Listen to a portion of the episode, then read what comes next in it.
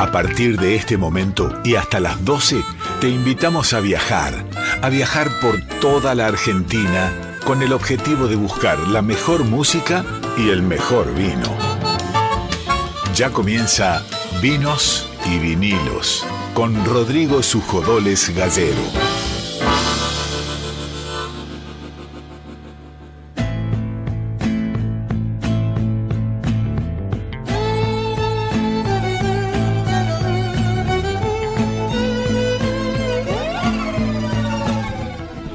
Buenas, buenas, ¿cómo están? Bienvenidos, bienvenidas a una nueva emisión de vinos y vinilos. Yo siempre arranco diciendo que se viene un programón y es como un lugar común.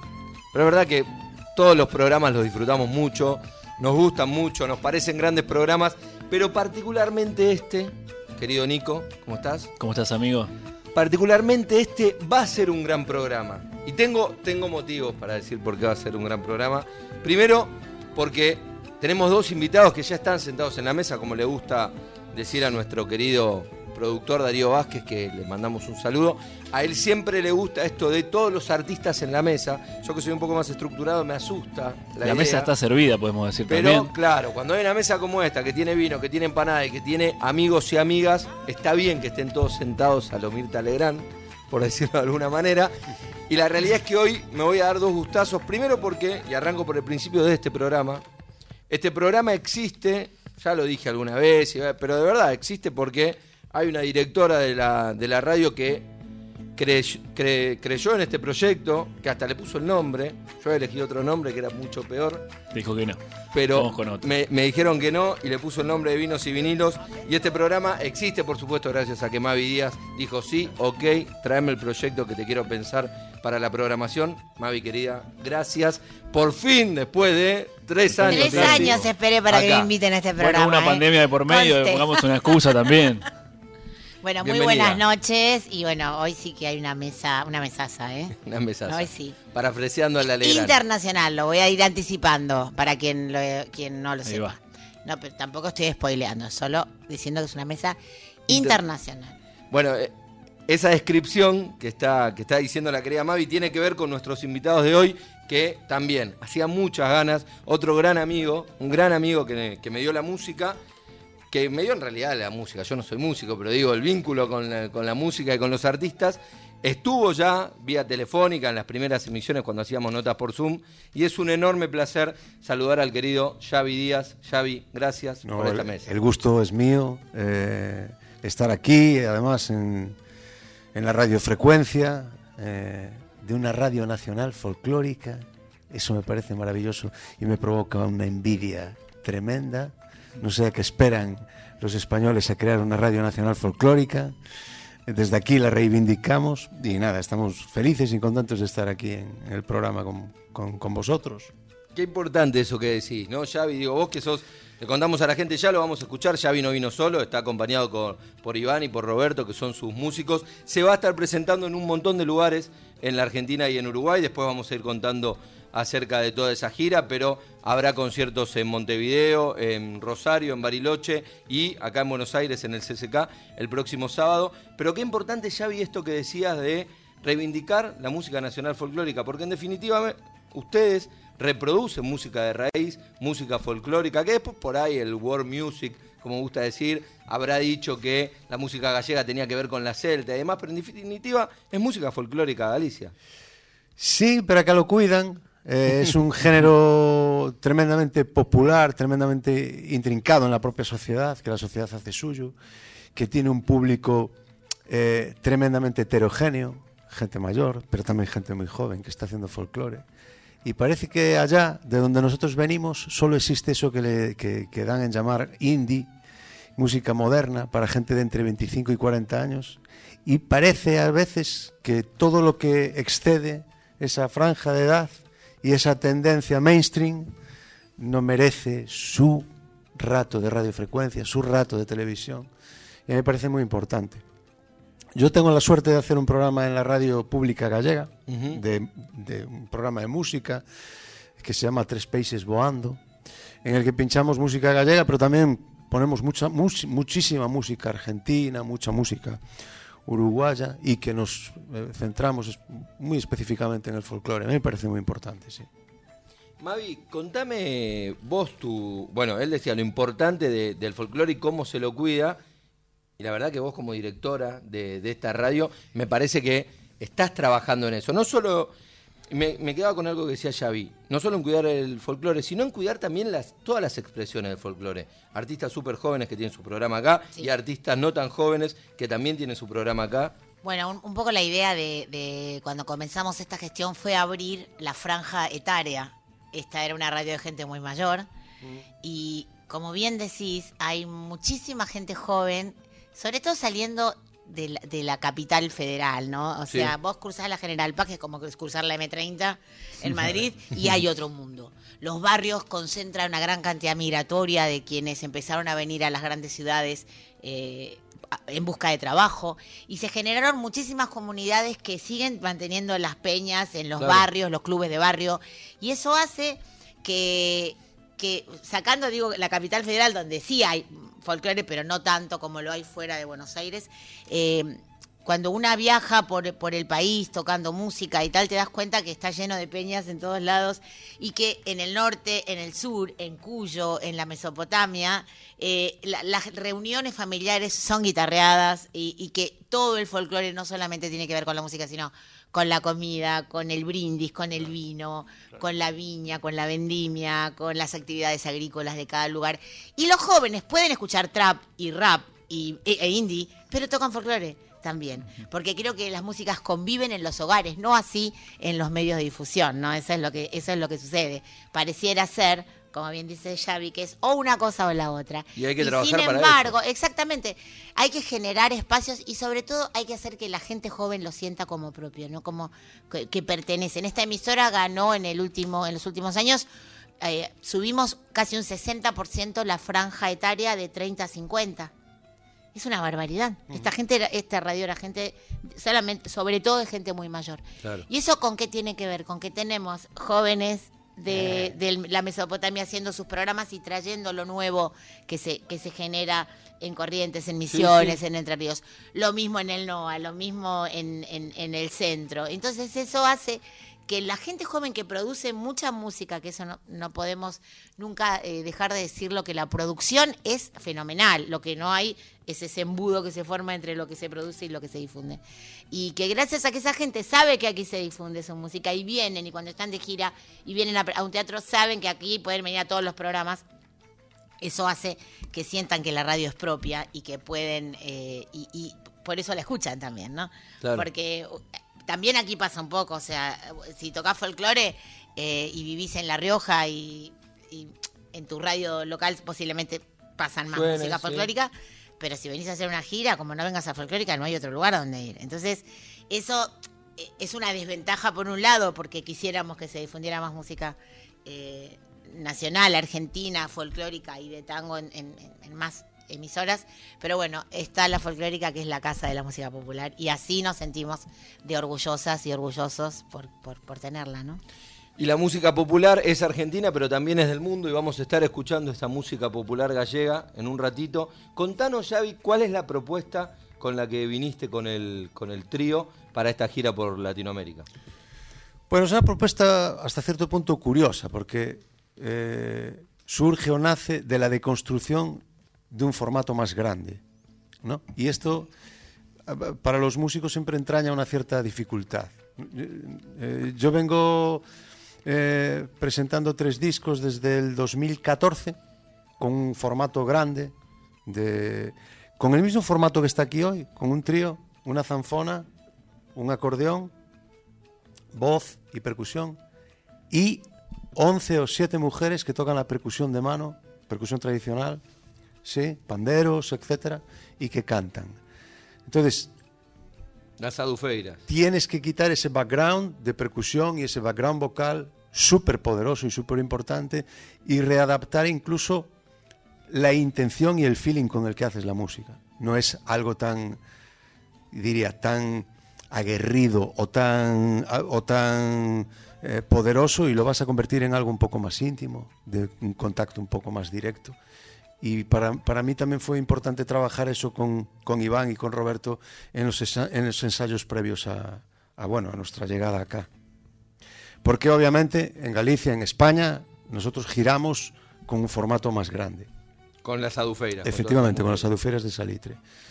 Pero cruzar el charco con ellas era realmente complicado. por- bueno, porque realmente mo- mover bandas tan numerosas es difícil, ¿no?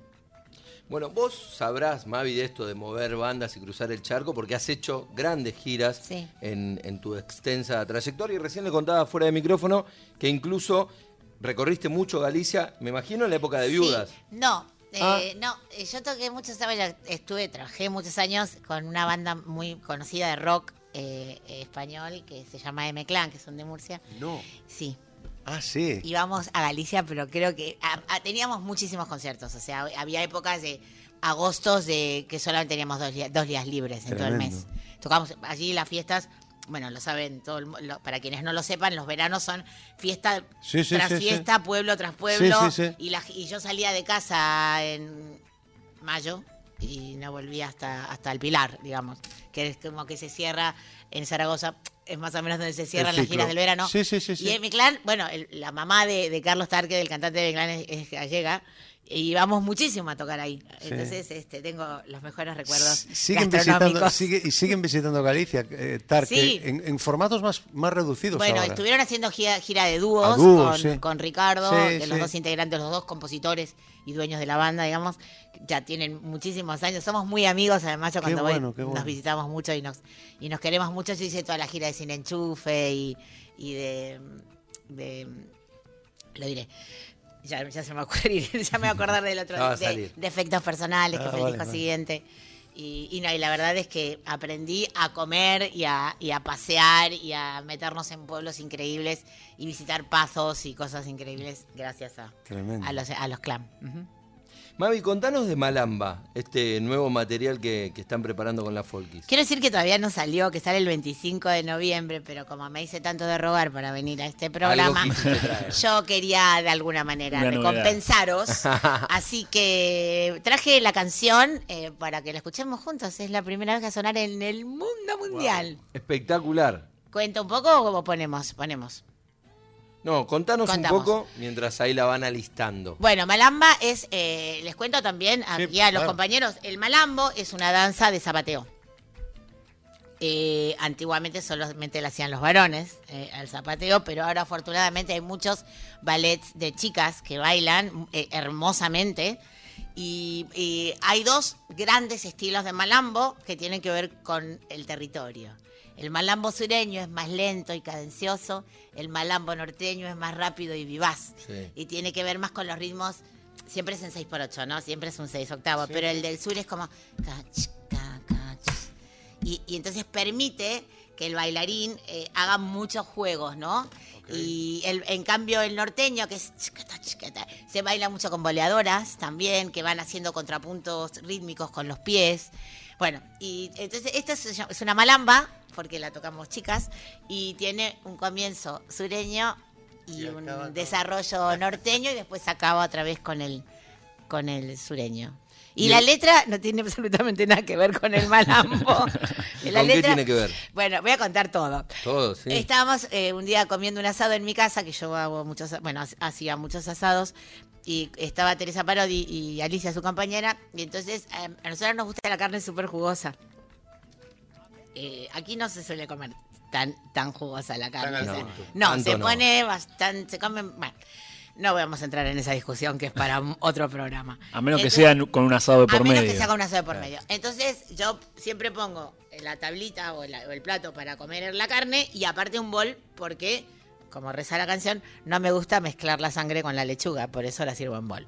Y eso, ahí sí empezó la canción. Así arrancó la-. Sí, si no tiene nada que ver, no es nada profunda, es pero es una declaración de principios. Si la Bueno, tenemos, puede ser. un- La tenemos entonces, este lanzamiento único, único con una visita única. Están acá los amigos Xavi Díaz, Iván, Roberto, y vamos a hacer junto a Nico y a Darío protagonistas principales de este lanzamiento Exclusivo. de Malamba acá en Vinos y Vinilos. Entonces escuchamos de Mavi Díaz y la Folkis, Malamba.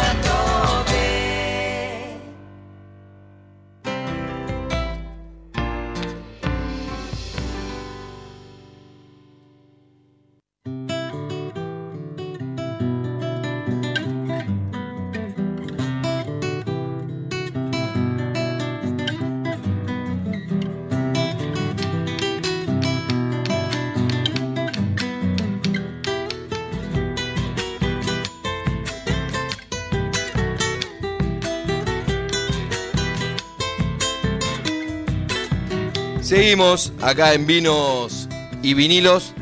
Divino Malamba, súper divertido, Mavi. Gracias por regalarnos esta, esta primicia. Bueno, muchas gracias, muchas gracias. Primicia internacional. Primicia internacional. Y hablando de internacional, ya vamos a, a, a, escuchar y vamos a seguir charlando con los invitados.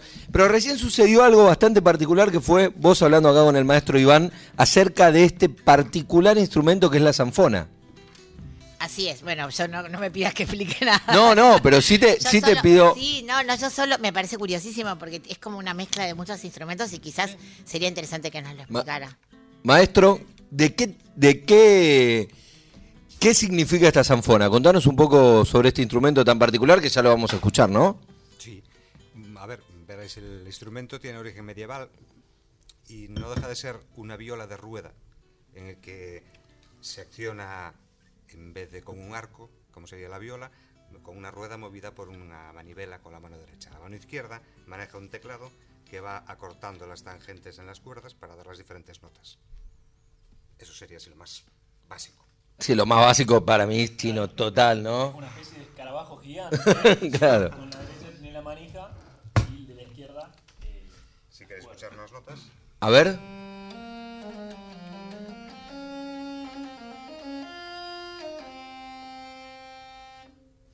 Y es divino lo que sonó, y es, típico de la música gallega, Xavi. Sí, es un instrumento, como, bien Iván, de origen medieval, que sedimentó probablemente, llegó a Galicia por el camino de Santiago desde Centro Europa, y lo tocaban sobre todo los ciegos, que se hacían acompañar de él para contar historias. Eran una especie de, de periódicos vivientes, ¿no? Y eran los que transmitían los, sucesos, asesinatos, todo tipo de historias. Y se acompañaban de la zanfona. Se acompañaban de la zanfona. Y esto sedimentó en nuestro folclore y ahora hay dos escuelas, una en el norte y otra en el sur, lideradas por dos docentes extraordinarios, dos extraordinarios músicos. Eh, Iván es del sur y, y, ahora hay un nivel extraordinario de zanfonistas en, en Galicia. Un instrumento con muchos recursos, que incluso Iván ahora pasa por una pedalera y, y le mete una pequeña distorsión y lo convierte en algo, una especie de, de zanfona estrato o algo por el estilo. ¿Y, y qué tan fácil es conseguir una zanfona? ¿Se siguen haciendo, no se hacen más? Sí, eh, ha habido un resurgimiento de la construcción.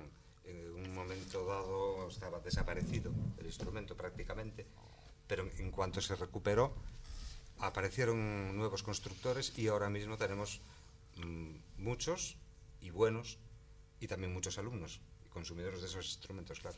Y contanos sobre esta en particular. Esta es una zanfona del constructor Jaime Rebollo, que actualmente es uno de los mejores en Galicia y ya a nivel eh, internacional también está vendiendo para otros zanfonistas eh, franceses, alemanes, eh, suecos incluso. Y bueno, actualmente es del- del- de la gama más alta que te puedes encontrar en, Galicia. Bueno, nos quedamos con la zanfona acá del maestro Iván porque es muy particular, pero está Roberto con un acordeón también que nos llama menos la atención porque, porque es más, más primo hermano de nuestra música, pero no por eso lo, menospreciamos, todo lo contrario. Roberto, gracias por, por venir también. Y está Xavi con una pandereta que debo reconocer, bueno, vos me habías has girado mucho por Galicia, yo hasta que lo había Xavi nunca había visto tocar una pandereta así, esos riscados que, que hace con la pandereta son tremendos, eh, y bueno, y nos, nos deleitará de, de- de esa práctica. Sí, con la pandereta pasó un poco lo mismo que con la zanfona. A, a- a- a medida que el nivel de los, de los que tocan va subiendo, Sí. nuestra exigencia para con el luthier también sube. Sube, claro. Y entonces la construcción mejora. Eso yo creo que es fundamental. Entonces, También había llegado un momento que había menos panderetas, por ejemplo. hoy en Galicia, en número de instrumentos, yo considero que pasan de los 100.000. Puf, En número de instrumentos. sí. quizás 150.000 o así.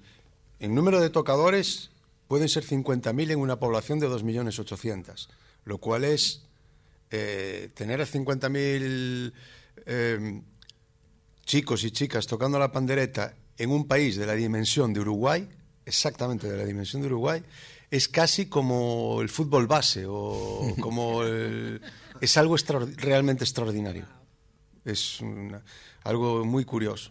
Ahí hay, hay un vínculo y un, compromiso y una pasión muy grande por parte de la juventud con esta, con esta música, sí.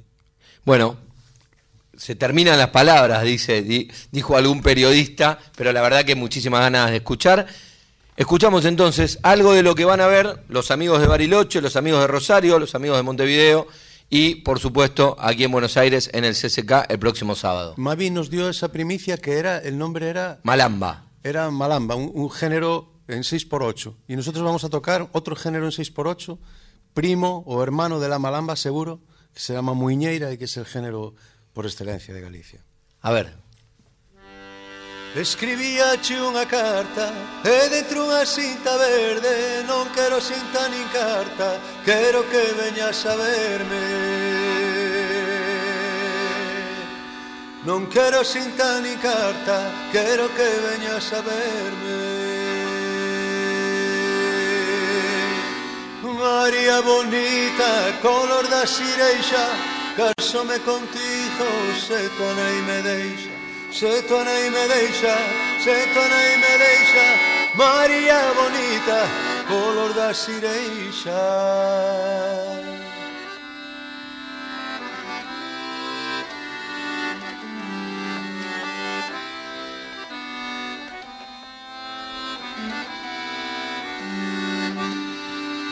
coloradinha da cara delgadiña da cintura Mándache moitas memorias O capitán da falúa. Mándache moitas memorias O capitán da falúa.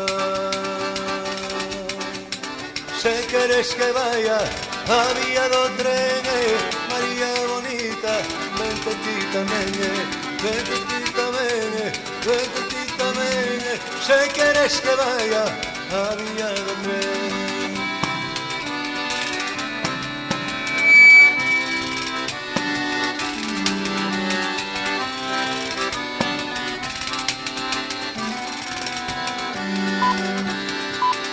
Marxiñada te vento, marxiñada te vento, que os señoritos da vila, cos ollos que están comendo. Marxiñada vento, Maruxiña date vento María bonita, color da sireixa Casome contigo, se tu anei me deixa Se tu anei me deixa, se tu anei me deixa María bonita, color da sireixa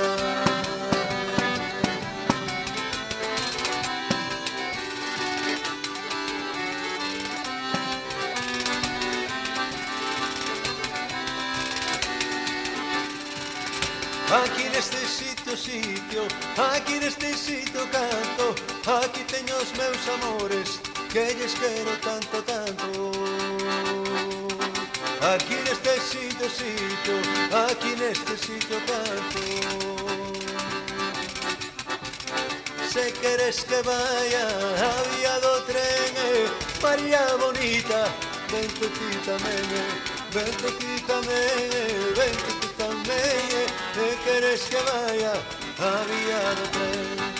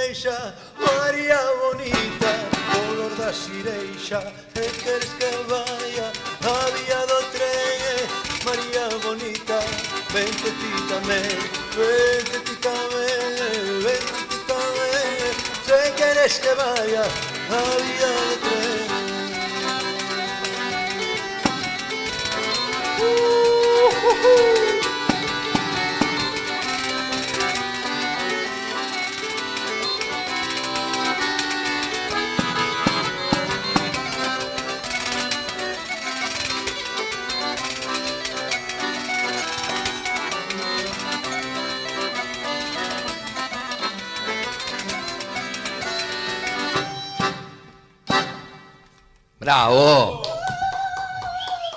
Tremendo. Qué, ale- qué alegría Se transformó en una peña. se transformó en una peña. Qué alegría tenerte acá, Xavi, tener acá a los amigos. Y no, y sobre todo her- hermanar la muñeira con la matam- ma- matam- Malamba. Malamba. malamba, con la malamba, con todos los seises, con la chacarera, con es una especie de es un encuentro oceánico ese, Totalmente, La verdad que sí. sin duda. Hay que mezclarlo más y agitarlo más todavía. Y bueno, será, será el laburo de los productores hacer esa mezcla, ¿no, Sí, Mavi? ya, ya, ya se me ocurrieron todas las cosas del mundo. mientras- dudaba entre filmar y, que la- y bailar y hacer unos coros, o sea, pero bueno, qué placer escucharlos y además se nota, se nota eso, eso que decías, ¿no? Es como revisitarlo desde un lugar de hoy, ¿no? Eh, Claro. Con una armonía, dentro Con de la simpleza y con la...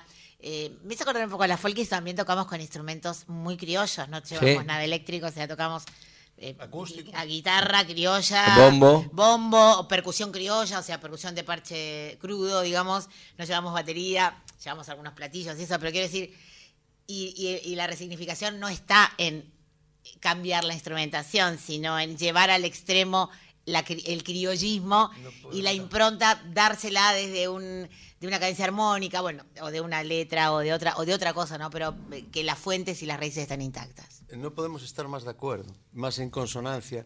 Es decir, con estos est- elementos que son tremendamente identitarios, que tienen un ADN que nos diferencia en el mundo, pero con el lenguaje de la armonía moderna, contemporánea, con los arreglos rítmicos que emplean el rock and roll o Claro. quien sea, Total. poder construir un discurso diferente y nuevo, eh, yo creo que eso es darle una segunda, una tercera, una cuarta vida precisamente al folclore. Y yo creo que, que el, el propio folclore en sí mismo necesita estar renaciendo permanentemente. Así que esa es un poco la, la idea. Con- concuerdo totalmente con Mavi. Habrá que armar una gira, ¿no? Juntes. Y claro, ¡Epa! Y Ahí claro. está. Y bueno, ya, yo, estoy, yo- ya, estoy, ya estoy, mi cabeza ya está trabajando. hay, hay que pensarla. Yo insistí bastante en, e- en el encuentro y que suceda. Después la agenda obviamente hizo que, que por ahí no sea posible, pero, pero hay mucho en común. Mucho. Mucho en común. Mucho, gira Bueno, los- queda abierta esta puerta, ¿eh? sí, sí, tomo- tomo- Sí, tomamos sí. nota, ¿eh? Se lanza la gira de los hermanos Díaz, entonces.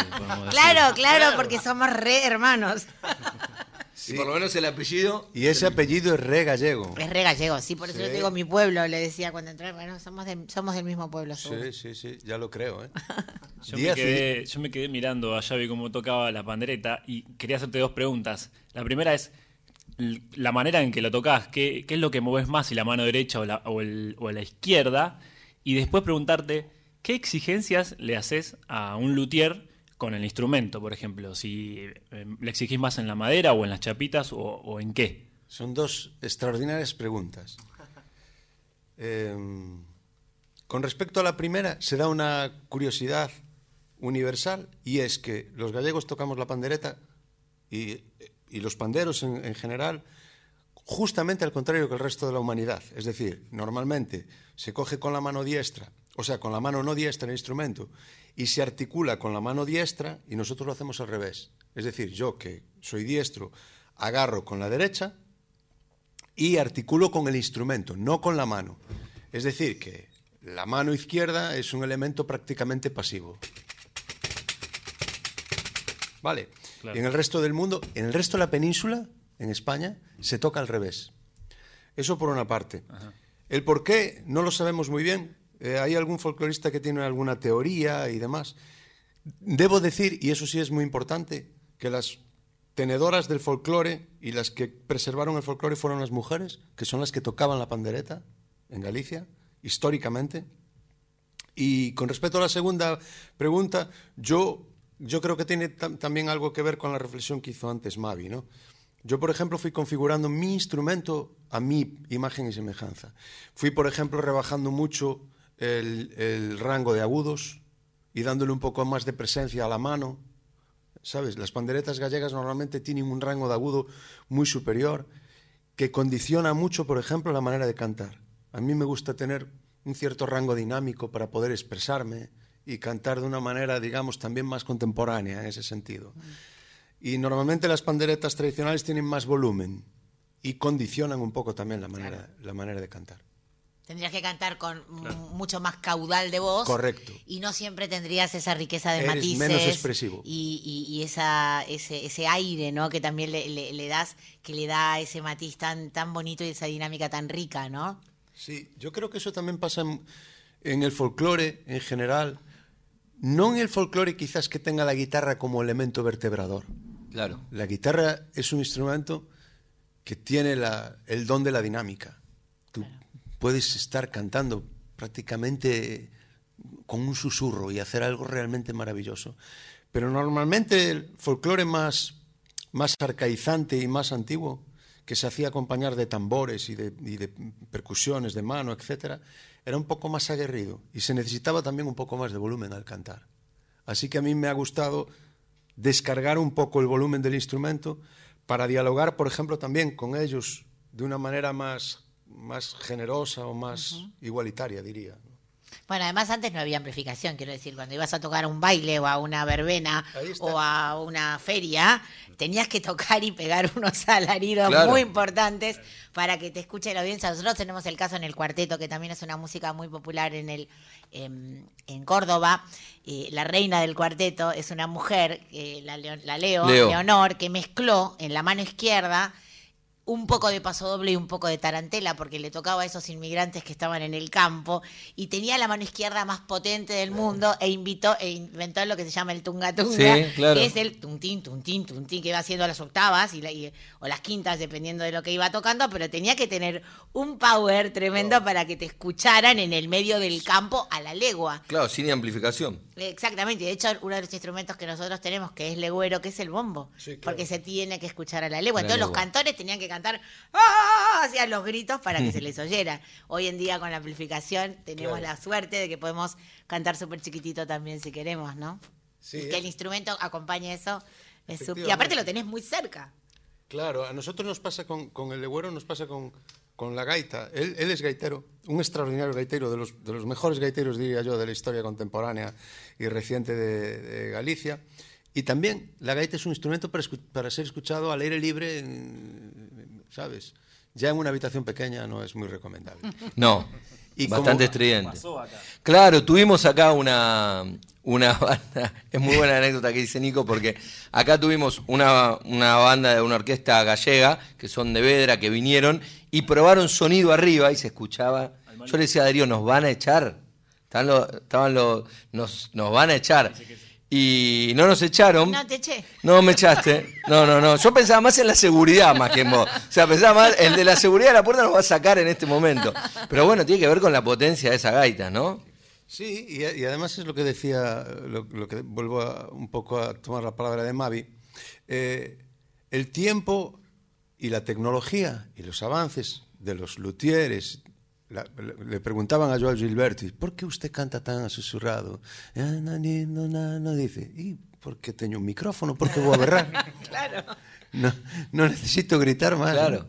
Es esto un poco. Y eso también yo creo que le da eh, la capacidad. Vengo ahora de una pequeña masterclass con Sí. mucho, con casi 100 eh, chicos y chicas que tocan la pandereta aquí en Buenos Aires. ¿no? Y una de las cosas en las que le insistía eran que cojan esa, que agarren esa música tradicional y que le den vida, que le den forma, que la interpreten, que le, que le, que le, que le den aire y dinámica, que no la conviertan en algo como comprimido y, doloroso, sino que se expresen también, que eso yo creo que es muy importante. ¿Y cómo es eso? ¿Cómo, ¿Con qué te encontrás cuando das estas masterclass y vienen un montón de argentinos y argentinas que tal vez ni conocen Galicia con esas panderetas? Acá lo que nos encontramos, básicamente, hoy había más de, no sé, pues a lo mejor 100 o algo así, 100, pers- 100 chicos con sus panderetas. Lo que encontramos primero es una cierta mitomanía, porque nosotros venimos de allá y somos una especie de, seres eh, a los que ellos de alguna manera acceden por las redes sociales, YouTube, Sí. etcétera, ¿no? Y luego lo que, lo que procuramos es darles consejos, intentar ayudarles aquí en su día a día, ¿no? Esas, esas aulas para ellos son muy importantes porque, bueno, no tienen acceso a, ese, a esa docencia, digamos, de una manera Tan cercanas. continuada. Y entonces nos encontramos eso y nos encontramos mucho cariño, mucha, bueno, mm, algo muy, muy bonito. Y también me doy cuenta de que todos estos avances que han ido aconteciendo y sucediendo con el, con el tiempo en nuestro folclore tienen su eco aquí. Poco a poco, cada vez que venimos. ¿Cómo? A ver. eh, muchos de estos avances que tienen las, las propias panderetas, la zanfona, etcétera. Hoy, por ejemplo, un par de zanfonistas, tres zanfonis- zanfonistas se han acercado y han hecho un pequeño meeting con él, preguntándole, etcétera, etcétera. ¿Y ¿no? estaban con sus zanfonas? Sí, sí. Sí, sí. Y, y pregunta yo, ¿y ¿son, eh, por ejemplo, hijos, nietos gallegos? O sea, ¿tienen alguna raíz por la cual recuper, digamos, a la que recuperar, ¿no? De alguna manera en, en- en la identidad, digo, respecto al instrumento, ¿no? Sí, bueno, en cuanto a la zanfona, el primer sorprendido fui yo. Claro. Porque ya es un instrumento suficientemente extraño como para fuera de Galicia o de las- los países europeos donde hay más tradición, encontrarme aquí un zanfonista con su zanfona, un constructor de zanfonas, también. ¿Argentino? Sí. Wow. Y otro chico también que construye Curioso. instrumentos de cuerda e interesado en, en ver los avances y las últimas tecnologías en, en mi instrumento, me pareció, pero bárbaro. Qué bárbaro. ¿Y cómo, ¿Y cómo tocaban? ¿Qué te pareció? Bueno, dedicamos la charla más bien a, a lo que es construcción y reglaje del, del instrumento, no, no tanto a la interpretación. No, no- no tocamos apenas, pero estaban enfocados desde el punto de vista más gallego. claro. Constructivo, claro. No, en No, cuanto a la música que a utilizan. sí, Claro. sí. Y perdón, ¿y comparte, eh, este instrumento comparte regiones? Es decir, ¿es exclusivamente gallego o se comparte en la música celta, por ejemplo, de otros países? Bueno, mm, no tanto celta, que también la hay en Inglaterra, pero más bien europeo. Sí, ese es muy popular en Francia, en toda Francia, pero también en Italia, en Alemania, en Austria. Son, son países donde la zanfona existe todavía. En Hungría también existe zanfona.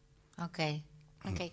Qué interesante. Ahora quiero ir a googlear todo lo que está diciendo. A buscar ese constructor. Quiero ir a googlear todo lo que están hablando en este programa. a ver ese taller de, de las zanfonas. Y contanos, Roberto, también cómo, cómo fue el vínculo vos en la, en la, en la masterclass de hoy con los distintos músicos ¿no? que se acercaban para hablar. Bueno, yo realmente eh, lo que pretendía era que, que- que me dieran clases a mí, ¿no? Lo que pasa es que no ha venido ningún bandoneonista, entonces me quedé con las ganas. ¿Te, te gustaría, te, qué te pasa con el, hablaste del bandoneón aparte, qué te pasa con el bandoneón?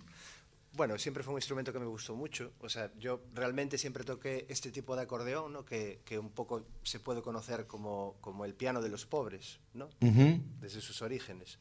El bandoneón ha ido, pues, de- por otros cauces diferentes, ¿no?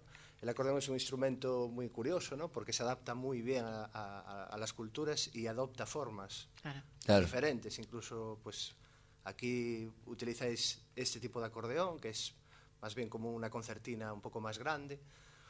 Y es curioso porque eh, al final el origen también viene de por ahí, de, de- Centro Europa. igual no es un instrumento tan tan de la época medieval como puede ser la zanfona, es relativamente moderno, Es moderno. es mucho más moderno. Y es viajero, es el Pero instrumento mucho de los viajero, viajeros, sí, ¿no? sí, sí, o sea, la armónica y el y las acordeonas son, son las que han venido en los barcos y las que han y las que han viajado por por tanto y por eso comparten tantas culturas, ¿no? Sí, tal cual, y tantos géneros, Y tantos géneros musicales. y tantos géneros, porque uno piensa en el rock y están, ni hablar en todos los géneros del folclore argentino. El chamamé, eh, no, me parece que es, es esencial. Este, El chamamé es impensado, creo, sin Es acordeón. que también pensar que en la, en- en la zona de Misiones, en la zona del norte de Corrientes, hay mucha migración polaca y, y- y se toca la.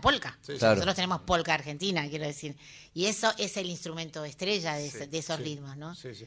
Y- Nos quedan unos días aquí a ver si alguien pues está escuchando y pues se digna a contarme algo sobre el, Claro. sobre el, el bandoneón. El bandoneón. Y bueno, hay que generar ese encuentro Totalmente. Ya, que ya- generar. ya nos ponemos a, llamar Rosario, amigos. en con algún bandoneonista amigo. Donde sea.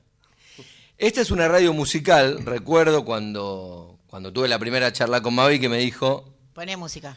sea una radio musical, pone música y teniendo estos tres maestros delante, pedimos, rogamos si nos pueden regalar con una nueva y otra canción. Claro, ¿y qué, qué- qué- qué podemos tocar? Algo bien folclórico. Ahí mientras debaten qué tocar. Y están debatiendo de verdad, ¿eh? Están debatiendo. ¿Por qué no vamos contando las fechas y los días que van a tocar y dónde? ¿Qué les parece? Sí. ¿Para qué me invitan si saben cómo dirijo? Xavi Díaz Trío va a estar tocando el 19 de, de noviembre ahora en el CCK, el sábado a las 19 horas en la sala argentina. Ahí empiezan a estar las entradas disponibles a partir de mañana. Se van rápido. Se van Atención. que daros prisa. Daros prisa que se van rápido la- las entradas. Y después van a estar en Rosario, en Bariloche y mañana viajan para Montevideo, que van a tocar el jueves en la trastienda de Montevideo. Después diremos con más detalle las, las fechas para cada uno de estos conciertos mientras siguen deliberando, ¿no? ¿Estamos? Estamos, sí, estamos. Vamos. Escuchamos. Efectivamente, vamos allá. Vamos con un tema de la montaña de Galicia. La Galicia tiene una montaña que nos divide de la meseta y que de alguna manera hay mucha gente, muchos gallegos que dicen que ha sido uno de los elementos que ha preservado el folclore también. Esa incomunicación con el resto de la meseta ha hecho que de alguna manera acabemos siendo tremendamente indígenas de nuestra propia cultura y que la hayamos defendido en ese sentido, yo creo que, que tanto. Esto se llama Cantiga da Montaña.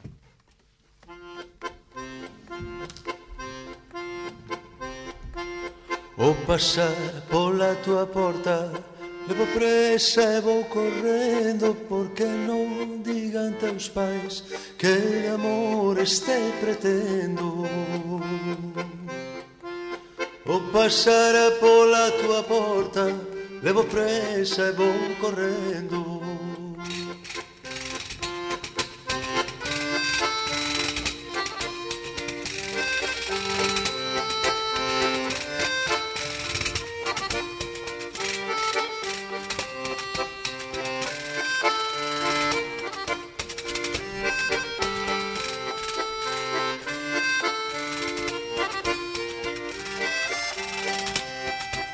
aquí te estou mirando Cara a cara, frente a frente E non che podo dicir O oh, que o meu corazón sente Dende aquí te estou mirando Cara a cara, frente a frente.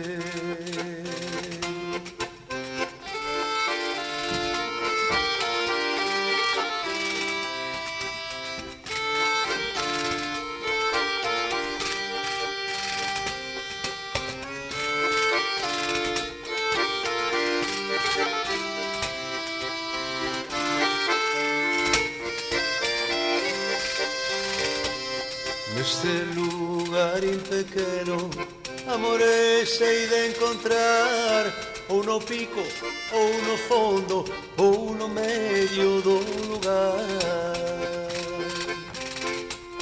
Neste lugar impequeno amores hei de encontrar.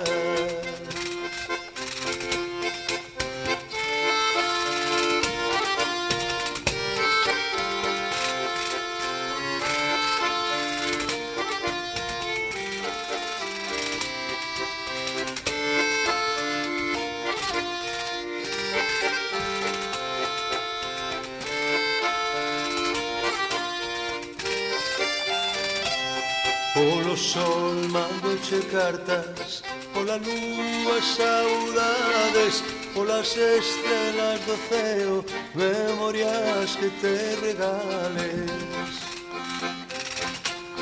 Polo sol mando che cartas Pola lúa saudades.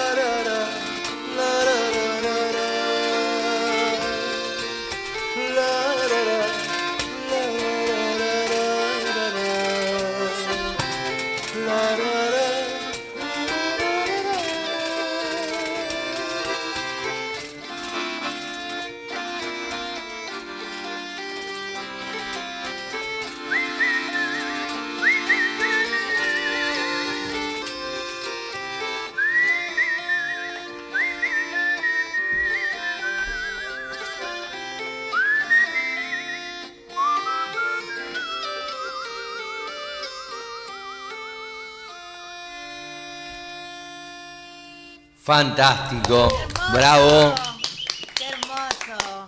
divina, de las canciones que más me gustan de, de Xavi Díaz, que por supuesto pueden ver en Spotify, están todos los discos de, de Xavi Díaz, todas las canciones, y el último de esta gira de Las Catedrales, le voy a decir yo, vos lo dirás en gallego, para que, para que esté bien pronunciado, porque puedo decir cualquier cosa, pero esta gira en Argentina tiene un montón de fechas, como decía recién, entonces van a estar tocando el 16 de noviembre en Rosario. Hay primero una masterclass que tiene todo esto bueno y rico que contaban del, del vínculo con los artistas rosarinos. Si algún rosarino nos está escuchando, Por favor. Roberto está ávido de recibir un bandoneón o un acordeón Claro que sí. para, para poder cultivar esa, esa sinergia de, de músicas. Y a las 22.30 es el concierto en la fiesta de colectividades. Esto es el 16 en Rosario. El 17 en Montevideo también hay masterclass en el Centro Gallego de la Emigración. El 18 eh, está el concierto en la trastienda de Montevideo, un lugar divino, ahí del otro lado de, de la orilla del Río de la Plata, que ha sido un montón de veces, ya vi dos o tres por lo menos. Sí, dos, dos por lo menos, sí.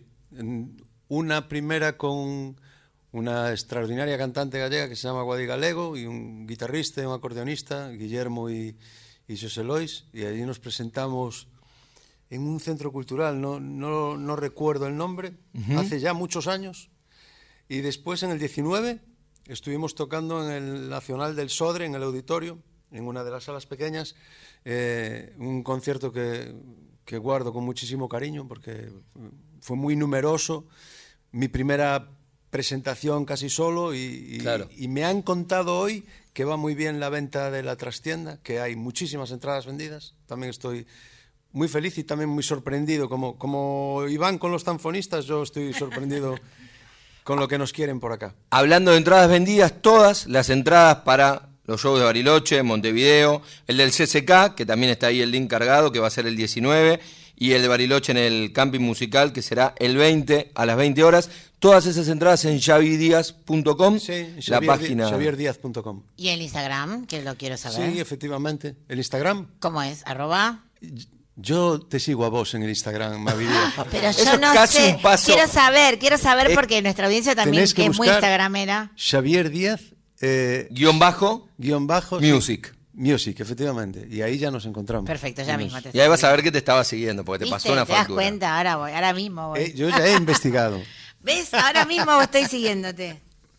Un placer, Un gusto. un gusto enorme. A mí me reta mucho cuando nos pasamos. Y con la directora acá. No, no, no lo mires No, a Darío. acá- Estoy mirando el reloj. No, ah, porque digo, no lo, no lo mires a Darío, el que nos reta bastante es Juan, y lo bien que hace por defender el- la, Bueno, pero hoy la estoy yo. pulcritud. Pero hoy estás vos. Hoy estás vos. Si no- No, además quiero decir una cosa que tiene que ver con esto que, Sí. que tiene que te agradezco un montón este contacto, este puente que, que nos haces con esta música maravillosa, con esta gente que además creo que tenemos mucho en común y que defendemos Mucho. lo mismo, ¿no? Sí, sí. Y desde el primer día que me habló de ti ya me dijo, te, te tienen que conocer, tienen que eh, esta radio es la casa de la música popular y, y nos, nos honra recibiros y nos honra compartir esta música que nos pone la piel de gallina y que nos llena los ojos de lágrimas porque nos lleva a qué lugares, ¿no? Porque somos todos hijos de esa música y de inmigrantes. Y este es un país de los países que creo que más gallegos tiene del mundo entero. No, no, Lo- no tengo miedo a equivocarme. no, no, pero creo que no. De hecho, lo consideran la quinta provincia gallega. Sí, y de hecho, a principios del siglo pasado eh, era, no sé si la segunda o la tercera ciudad con más gallegos, Contando las ciudades de Sí, Galicia. sí. contando las ciudades de Galicia, sí, por sí, supuesto. sí. No, no me cabe la menor Es algo duda. increíble. Y nosotros se le damos muchas cosas hermosas y, y- y compartimos muchas cosas hermosas. Y escuchar esta música, hay algo que nos pasa en el corazón a todos. No importa si sos hijo de polacos o de italianos No, no. O, de cala- o de lo que sea. Hay algo que nos mueve en el interior y que nos sentimos absolutamente emparentados con eso. Así que les agradecemos un montón. Es hermoso escucharlos. Y no sé si no me escapa Rosario, eh, guarda, porque yo el viernes no puedo. Pero no sé si a mí que cualquier excusa es buena para ir a Rosario. Por ahí, mira, me aparezco ahí en las colectividades, ¿eh? mirá si no tenés, no te aparece una, una invitada de lujo. Ha sido, un- bueno, por nuestra parte, hablo por los tres, un placer inmenso estar en, en esta Radio Nacional Folclórica. Eh, la diferencia y los ADNs diferenciados en el mundo eh, serán los únicos que resistan al mainstream y a esa apisonadora que es la música estrictamente comercial. Así que yo celebro la diferencia y celebro el folclore de los diferentes eh, países del mundo. Muchísimas gracias por recibirnos aquí. Quien lo dice es Javier Díaz, que estará presentándose en un montón de lugares. En Argentina ya los dijimos, pero los pueden ver todos en el Instagram de Javier o en javierdiaz.com y ahí están las entradas. Aprovechenlo. Todos los porteños, mañana apúrense, salen a, a disposición, no a la venta, porque gracias a, a- a las políticas públicas es una es eh, libre y gratuito el CCK. ¿Ya tocaron en el CCK? No tocamos en el CCK y yo tengo que decir que va a ser algo realmente Vais a flipar. importante para nosotros y quiero aprovechar este pequeño momento y especial momento para agradecerle al amigo Rodrigo la oportunidad de, No, yo, yo simplemente fui un la puente. oportunidad de entreabrirnos la puerta del CCK. Nosotros ahora vamos a empujarla fuerte y vamos a hacer una, una fiesta. Yo diría, me gustaría que fuera una fiesta de comunión y que celebráramos con los argentinos también nuestro folclore y salir un poco del gueto y compartir. Me parece que eso es muy importante. Lo será, lo será. Será una fiesta porque además el lugar invita a todo eso, a la participación, a la, a la mancomunación y a la hermandad musical. Gracias también por invitarme. Gracias Mavi por venir, gracias Nico por venir, como Ahora siempre. sí programón. Este- Ahora sí, programón. Ahora sí, perdona el resto, pero un programón acabamos de vivir. Gracias Xavi, gracias Iván, gracias Roberto. Nos vemos el próximo lunes en